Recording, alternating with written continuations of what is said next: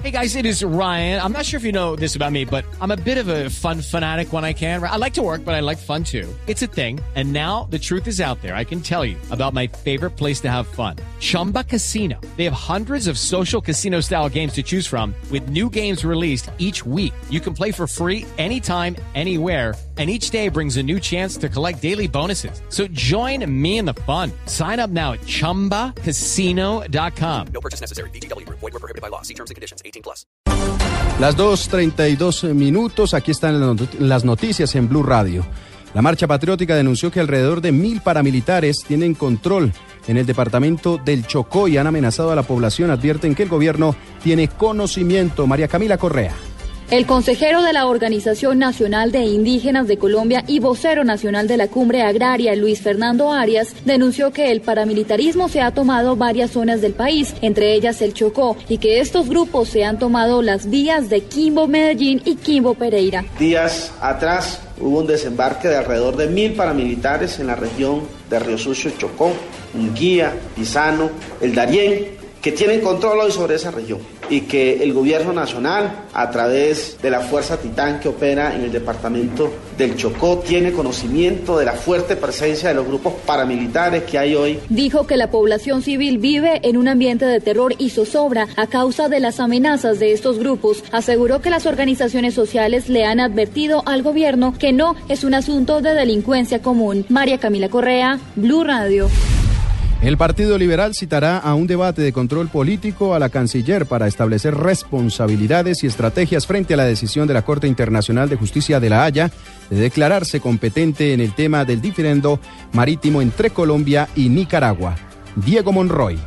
Durante más de una hora, integrantes del Partido Liberal estuvieron reunidos con la canciller María Ángel Holguín para conocer de primera mano el propósito en detalle del fallo de la Corte Internacional de la Haya en el marco del diferendo limítrofe que Colombia mantiene con Nicaragua. Tras la reunión, la senadora Vivian Morales anunció que el partido adelantará un debate de control político en la plenaria de la corporación. Yo creo que hay que establecer responsabilidades políticas, pero también una posición frente al futuro, porque este país no solamente se tiene que mirar eh, al pasado, es que lo que estamos enfrentando y lo que viene todavía con la competencia que la Haya ha determinado que tiene es un futuro todavía sobre la plataforma continental y lo que no hemos decidido todavía, la protección de los raizales de, San Andrés y del Sunflower. Entonces hay muchos temas. Uno es responsabilidades sobre el pasado, pero sobre todo mirar cuál es la posición que más le va a convenir a Colombia en la defensa de su soberanía territorial. Los integrantes del Partido Liberal anunciaron que presentarán la proposición para adelantar este debate de control político la próxima plenaria. Diego Fernando Monroy, Blue Radio.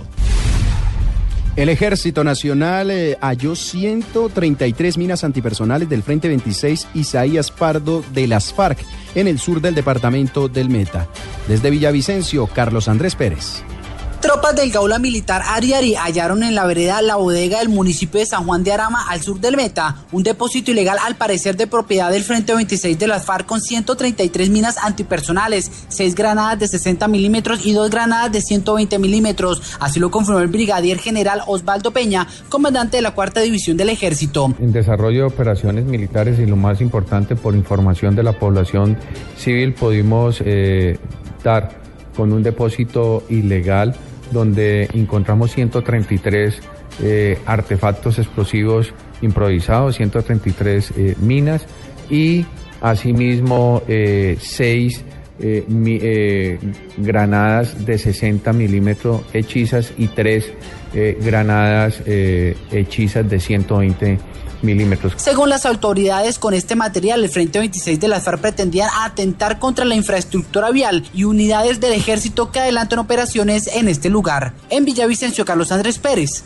Blue Radio. En noticias internacionales, en el marco de la cuarta cumbre nuclear, la Casa Blanca confirmó que América Latina y el Caribe están libres de materiales nucleares. La información la tiene Catalina Vargas. Muy buenas tardes. Estados Unidos anunció que América Latina y el Caribe es ya una región libre de uranio altamente enriquecido, después de que Argentina eliminó los 4 kilogramos de este material que le quedaban. En la cuarta cumbre de seguridad nuclear que se celebra en Washington, Argentina anunció que desechó con éxito este remanente de uranio altamente enriquecido, según lo informó la Casa Blanca en un comunicado. Allí afirma que completado el proyecto de eliminación, Argentina y la región entera de América Latina y el Caribe se consideran ahora libres de uranio altamente enriquecido, es decir, que ningún ningún país tiene más de un kilogramo. Además, el Departamento de Energía estadounidense y la Comisión Nacional de la Energía Atómica de Argentina cooperaron para eliminar ese material en el país suramericano. Finalmente, la Casa Blanca destaca que ambas naciones colaboran desde hace años en este sentido. Recordemos que esta cumbre de seguridad nacional comenzó el jueves con una cena en la Casa Blanca y que concluye el día de hoy. Catalina Vargas, Blue Radio. Ahora en Blue Radio, la información de Bogotá y la región. 236 en una inspección a una zona franca de la capital del país, la DIAN, aprendió más de 700 llantas que no cumplían con los procesos aduaneros. Marcela Vargas. La DIAN informó que en una acción de control adelantada por la División de Gestión y Fiscalización de esa entidad a una zona franca de Bogotá fueron aprendidas 716 llantas para automóviles y camionetas por valor de 114 millones de pesos. Según informó la Dirección Seccional de Aduanas de Bogotá, la empresa importadora no cumplió con los requisitos para el ingreso de estas llantas, por lo que se hizo el procedimiento contemplado para estos casos, que es la aprehensión del producto. Marcela Vargas, Blue Radio. Entre tanto, el alcalde de Bogotá, Enrique Peñalosa, le eh, firmó un convenio de cooperación con el alcalde de Medellín para la construcción del metro de la capital del país, Carlos Arturo Albino.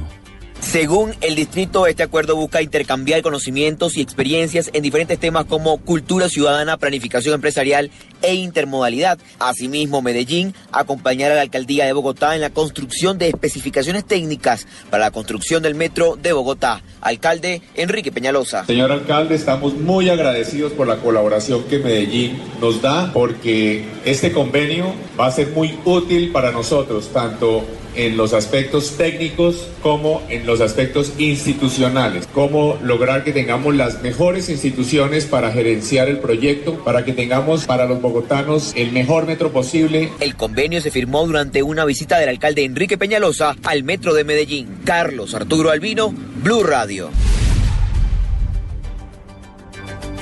Dos de la tarde, 38 minutos. Espere más información de estas y otras noticias en www.bluradio.com.